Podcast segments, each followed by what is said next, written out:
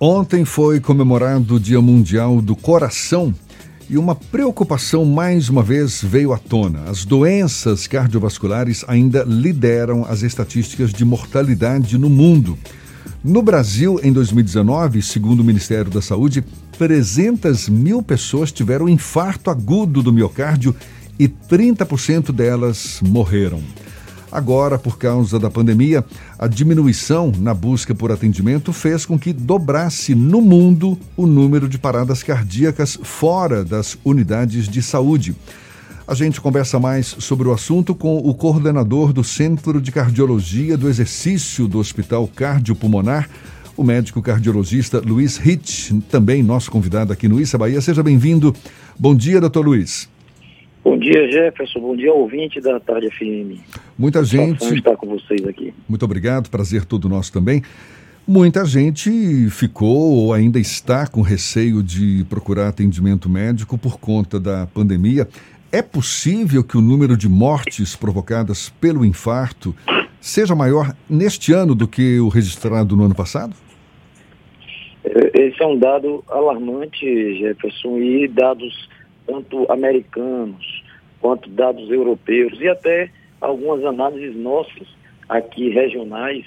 Eh, temos esses dados tanto aqui eh, em Salvador quanto um grupo recentemente de Feira de Santana de colegas publicou uma análise nesse sentido de que a procura dos pacientes por queixa por infarto reduziu no período da pandemia aos hospitais. Uhum. Seria isso uma redução no número de infartos ou, na verdade, pacientes que estão tendo infarto e estão deixando de procurar o hospital, podendo ir até a óbito em casa, que foi, que foi mostrado, por exemplo, na cidade de Nova York, nos Estados Unidos, em que as paradas cardíacas aumentaram os atendimentos de parada cardíaca por infarto no domicílio.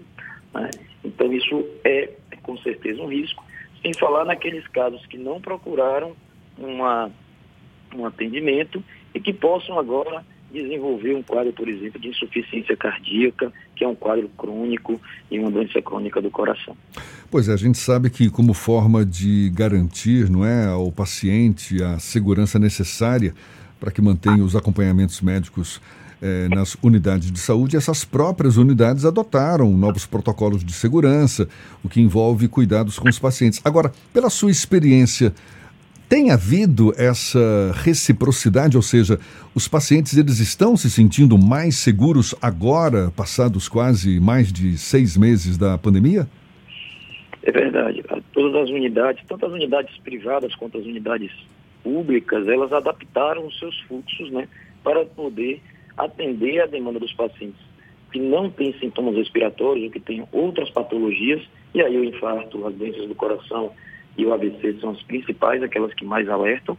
Né? E a gente percebe, sim, que no, no, do último mês para cá, o, os pacientes retornaram a procurar né, os seus médicos, a rotina é, é, de, de, seus exames e também o, o, medo em procurar uma emergência quando necessário diminuiu. A gente, durante o pico da pandemia, pessoas, às vezes, o paciente entrava em contato, mas tinha muito receio de procurar a emergência do hospital. Mas essas emergências hoje adaptaram desde lá atrás os seus fluxos né, para manter uma segurança do paciente que não tem suspeita, por exemplo, de Covid e que precisa ser atendido. Isso tem ocorrido nos principais hospitais. Durante observações empíricas, totalmente fora do padrão, é, a gente começou a ouvir no noticiário uma frequência maior de pessoas é, que foram acometidas de problemas cardíacos e que vieram a óbito, não só no noticiário, mas até naquele tradicional boca a boca. Olha, fulano é, faleceu em decorrência do infarto, fulano passou mal em casa, quando chegou no hospital tinha morrido por conta da pandemia do novo coronavírus, muita gente evitou ir ao hospital. E com esse relaxamento, com a pandemia não chegou ao fim, mas agora a gente já começa a falar sobre medidas menos duras, medidas restritivas menos inflexíveis, digamos assim. O senhor acredita que existe a possibilidade das pessoas voltarem a frequentar o médico, a frequentar as emergências e evitar que esse tipo de notícia acabe acontecendo? Com certeza. A gente já percebe um retorno do, do, das emergências, da procura das emergências e até os consultórios ao mais próximo da normalidade. As pessoas pesar, pesando o risco-benefício, né? Viram que é mais arriscado já não irem ao seu médico, postergarem mais é, o seu, a sua avaliação, ou que é mais perigoso quando você tem algum sintoma e deixa de ir ao médico. Eu, eu desde o início nós vimos chamando esse quadro de danos colaterais da pandemia, né? São danos que existem, os danos tão falados do próprio Covid ao coração, potenciais, mas existem aqueles efeitos colaterais, que são esses aí que nós estamos conversando. Né? Tivemos casos, sim, em que pacientes demoraram de procurar o hospital e quando procuraram estavam num quadro é, é, mais grave do que o que poderia se caso tivesse sido mais cedo. Então isso é um alerta que fica no Dia é, Mundial do Coração, que foi ontem, de que não retarde o seu atendimento se você tem algum sintoma, né, volte a procurar o seu médico é, se você deixou de procurar nesse período para você fazer a sua avaliação de rotina. Né? Hipertensão, por exemplo, a pressão não controlada não avisa. Às vezes outras doenças não avisam do coração. É, pode está aí de uma forma silente. Mas pois é. preciso é. avaliar. Exatamente. Acho que o importante, inclusive, é a gente aproveitar essa nossa conversa para falar um pouco, sobre, um pouco sobre o próprio infarto, não é? Quais são os sintomas que costumam preceder o infarto, ou se já pertencem, já fazem parte do próprio infarto, não sei, mas que sinalizam que, olhe, corra para um hospital, procure um médico, porque o tempo ficou curto agora. Dor no peito, a dor no peito é um, um sinal importantíssimo. Né? Se alguém começa a ter uma dor no peito que não tinha, ou se durante o esforço que ele fazia normalmente, agora ele sente algum cansaço, alguma dificuldade, ou alguma opressão no tórax, isso precisa ser visto logo. Então, dor no peito, né? aquela história de que coração não dói, não, não, não é verdade. Então, a dor no peito, ela é o sinal principal seja em repouso, ou seja, aquela dor que acontece ao esforço e que melhora quando é repouso, ou a falta de ar, o cansaço desproporcional, algo que você conseguia fazer e que agora está muito difícil, está faltando fôlego para fazer. São sinais importantes que precisam ser logo avaliados. Um desconforto no maxilar, isso tem, tem fundamento também? Também, uma das dores, é, uma das irradiações da dor que a angina pode ser para o maxilar. Né? Então, a depender de que vaso do coração esteja obstruído, ele pode irradiar essa dor para o maxilar. Então, não, não é incomum né, é, é, pacientes que têm uma dor que se irradia para o queixo, para a maxila. Às vezes ele até procura uma questão odontológica antes, mas pode ser uma angina sim. E na pior das hipóteses, doutor Luiz, quanto tempo ocorre depois desses sintomas o, o, infarto propriamente dito? O infarto ele já pode estar ali se instalando.